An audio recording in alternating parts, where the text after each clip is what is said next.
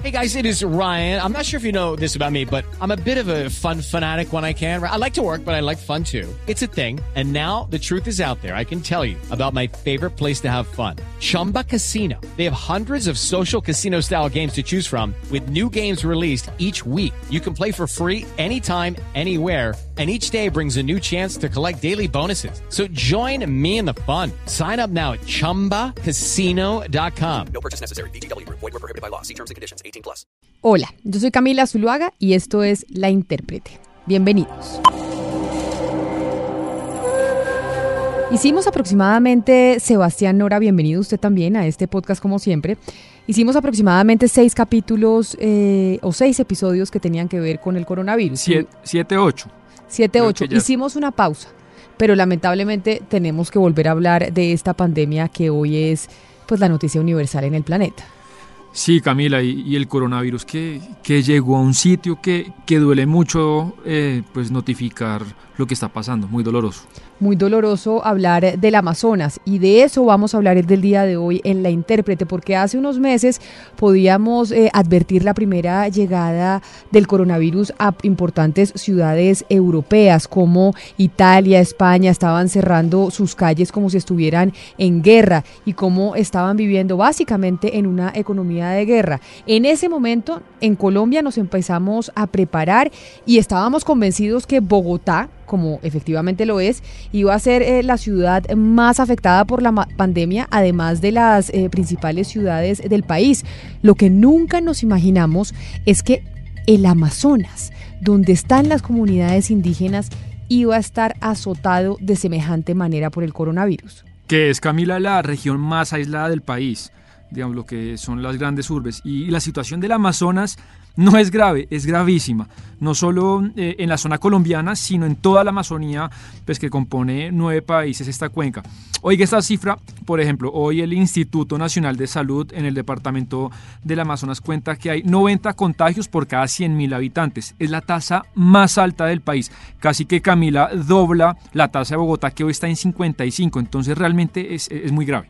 Es que la propagación ha sido muy rápida. Si usted mira, por ejemplo, las fechas, el primer caso en el Amazonas se registró el 17 de abril y hoy ya hay más de 720.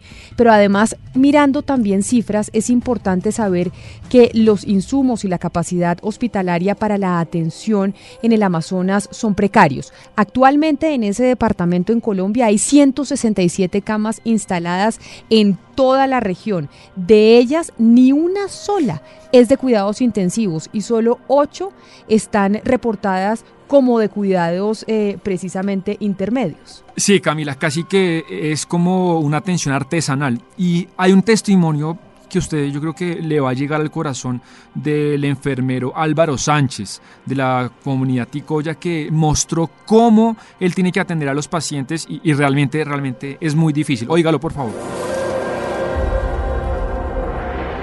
En ningún momento estamos preparados. Yo inclusive ya tuve el primer caso.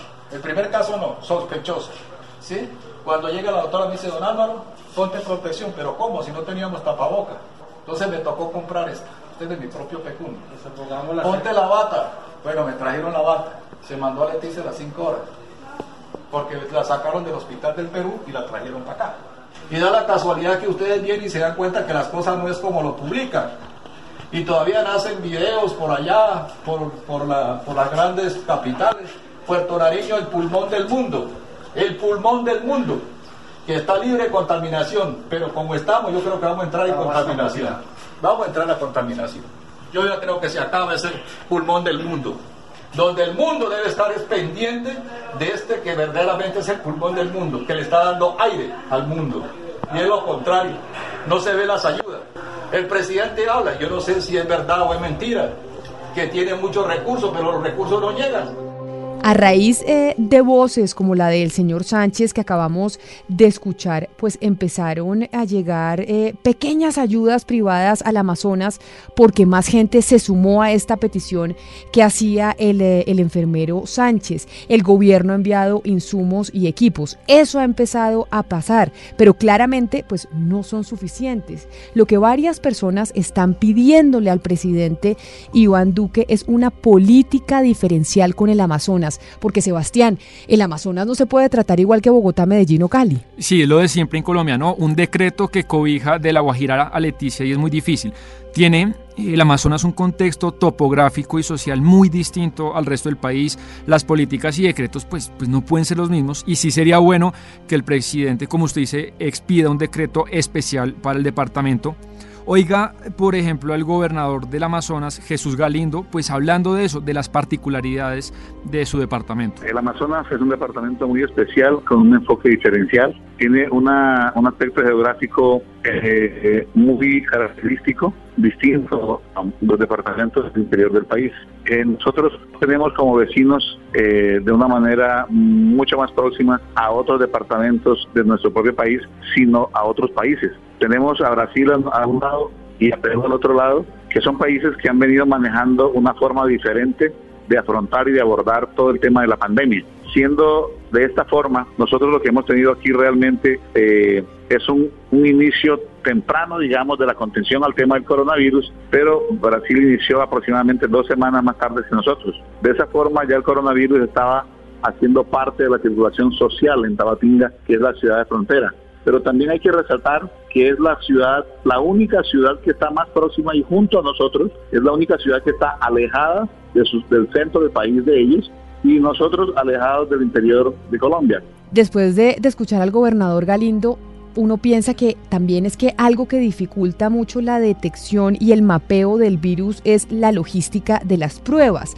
Las distancias en el Amazonas son muy largas. Son Avión o lancha. Exactamente, no hay infraestructura para poder eh, llegar a las diferentes poblaciones. No podemos pedirle a los eh, políticos de allá la misma dinámica y efectividad que le pedimos a los políticos de Bogotá. Nosotros, por decirlo así, digamos que peleamos con pistolas y en el Amazonas todavía están con caucheras, Sebastián. Sí, es un buen ejemplo. Por eso escuche de nuevo al gobernador eh, Galindo hablando precisamente de cómo es la logística de las pruebas en el Amazonas.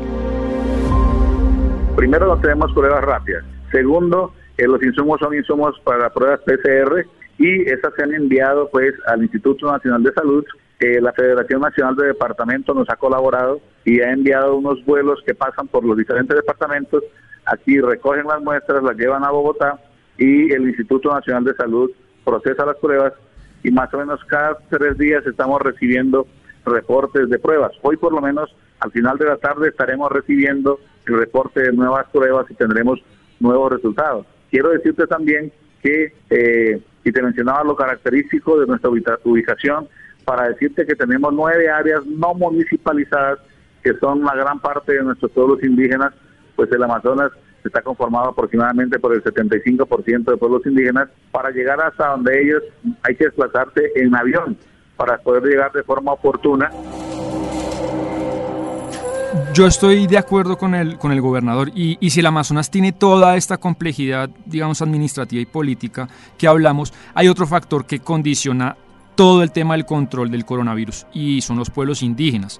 Recordemos, Camila, en la Amazonía hay 44 millones de indígenas que están divididos en 420 comunidades. En este momento, 66 de ellas pues eh, se aislaron voluntariamente que representan casi 3 millones de personas. Mauricio López, el secretario ejecutivo de REPAM, que es la red eclesial amazónica, pues ofrece un panorama de la situación de los pueblos indígenas en esta crisis y precisamente nos cuenta cuál es la situación de exclusión. Escucha. Lo que tendríamos que referir es que son poblaciones que están en una situación de mayor vulnerabilidad, en el sentido que la infraestructura sanitaria es inadecuada, la infraestructura también hospitalaria es bastante precaria y en este sentido incluso las medidas de sensibilización y de difusión de la información de lo que está aconteciendo no están llegando de manera adecuada ni tampoco adaptadas a su situación cultural. Y lo que contrasta con el hecho de que son las eh, regiones que más han contribuido al desarrollo económico de todos estos países. Son nueve países los que integran la cuenca amazónica y en este sentido muchas de las actividades económicas de extracción de materias primas se sitúan en estas comunidades con enormes impactos, como bien conocemos, y esto no se corresponde con esta situación de especial fragilidad. Bueno, y algo que le ha sumado gasolina a todo esto ha sido la, actitud eh, irresponsable de Jair Bolsonaro, presidente de Brasil. Sabemos bien que su gobierno, digamos que ha dejado eh, el país a merced del virus y hoy Brasil ya es el noveno país del mundo con más número de contagios. Y los pueblos indígenas pues sufrirán esta desidia. Incluso algunos han sido contagiados por trabajos de minería ilegal que no se ha suspendido. Mauricio López de Repam eh, pues lo cuenta así, oiga. Bueno, yo creo que hay que denunciar actitudes casi criminales o de complicidad en gobiernos como el de Brasil, donde ha habido una explícita inacción, donde se ha promovido incluso ir en contra de las recomendaciones de los organismos internacionales y hoy Manaus, que es evidentemente una gran urbe, que ya tiene cerca de 3.000 casos, está completamente fuera de control. Pero, y eso sabemos que además hay un subregistro de todo lo que está sucediendo. Son muchos más casos como también está sucediendo aquí en Guayaquil, en Ecuador, que no es parte de la Amazonía y pone una situación de gravísimo riesgo. La gran pregunta es cómo se puede frenar todo esto. ¿Deben los países eh, que tienen eh, la Amazonía, es decir, Perú, Venezuela, Brasil y Colombia, tomar decisiones en conjunto. Eso es posible que todos los mandatarios se pongan de acuerdo porque todo es muy complejo por cuenta de la escasez de recursos y la inmensidad del territorio. Si usted compara, estamos hablando que la Amazonía es del tamaño de la mitad de Europa. Claro, y un continente sin tren, sin pistas de aterrizaje, pues es muy grande. Y recordemos que una de las víctimas que, que murió la semana pasada por el COVID pues fue Camila, el actor Antonio Bolívar, eh, el actor que protagonizó la gran película, no sé si usted se la vio, El abrazo de la serpiente, ¿la vio? Claro que sí, y además que estuvo, eh, estuvo en, en, carrera los premios Oscar y demás. Y pues muchos pueblos indígenas lo lloraron porque Antonio era un símbolo de, de su cultura. Pero por él, Sebastián, y por las futuras víctimas, hay voces y líderes indígenas muy preocupados. Dicen que viven en situación eh, de dolor. Algunos, de hecho, han venido eh, expresándose en medios de comunicación y le han mandado cartas a los gobernantes, cartas, videos, porque sienten que la situación está al límite y no da espera. Hablan incluso de un genocidio por cuenta del coronavirus si no se hace algo. Y una de estas voces, Camila, es José Gregorio Díaz Mirabal, ecuatoriano, y es vocero de la coordinadora de las organizaciones indígenas de la cuenca amazónica. Y pues él, ya Camila, lo que hicieron fue presentar esta semana un informe de toda la situación de los pueblos indígenas. Y José Gregorio, pues como usted lo, lo decía, usa algo que suena tenebroso, pero que puede ser cierto, y es la palabra genocidio. Solo para decirte algo, hace un mes y unos días el 2 de abril solamente teníamos 819 contagiados y 9 fallecidos en toda la cuenca amazónica, pero no había ningún hermano indígena, ninguna hermana indígena, ni contagiado ni fallecido. Para el día de hoy ya superamos los 40 mil casos de contagios en la, cuenta, en la cuenca amazona. Vamos ya superando la cifra de 300 infectados y más de 80 fallecidos. O sea, es alarmante se puede producir un genocidio en toda la cuenca amazónica porque también tenemos problemas de, hay muchos subregistros, no hay datos oficiales sobre los pueblos indígenas en esta pandemia.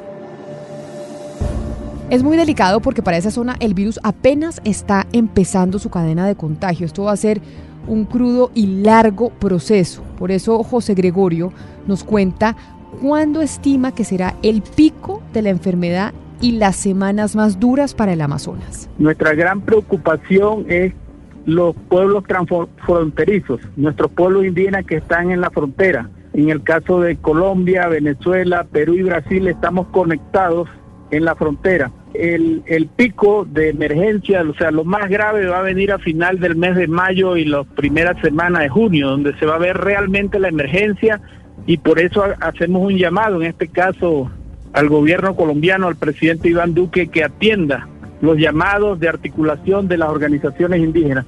Bueno, Camila, y para ir terminando, pues mientras todo esto avanza, Colombia, Iván Duque, tiene que decidir qué hace. Si saca del territorio a los contagiados, si los aísla en una misma zona o si les presta una atención diferencial, como lo comentamos. Sea cual sea la decisión, pues aquí estamos hablando de un tema también, de una memoria cultural, un acervo cultural importante que está en grave peligro y que, pues, que hay que proteger. Y por eso hay que lanzar este SOS por el Amazonas y mirar y buscar que nuestros mandatarios, los mandatarios eh, de Colombia, Brasil, Venezuela, Perú, pues trabajen en conjunto porque hay muchas comunidades indígenas que hay que salvar y el virus no da espera. A ustedes gracias por habernos acompañado hoy escuchando este podcast, haciendo un SOS por el Amazonas. Ya saben que si les gustó la intérprete lo pueden compartir con eh, sus amigos, con sus allegados a través de las redes sociales. Estamos en todas las plataformas digitales. Nos escuchamos en una próxima oportunidad. La intérprete hoy se hizo posible gracias a los textos de Sebastián Nora, a la corrección de estilo de Diana Mejía, a la producción eh, periodística de Jennifer Castiblanco y David Ferro y como siempre a la producción eh, musical de Gonzalo Lázaro.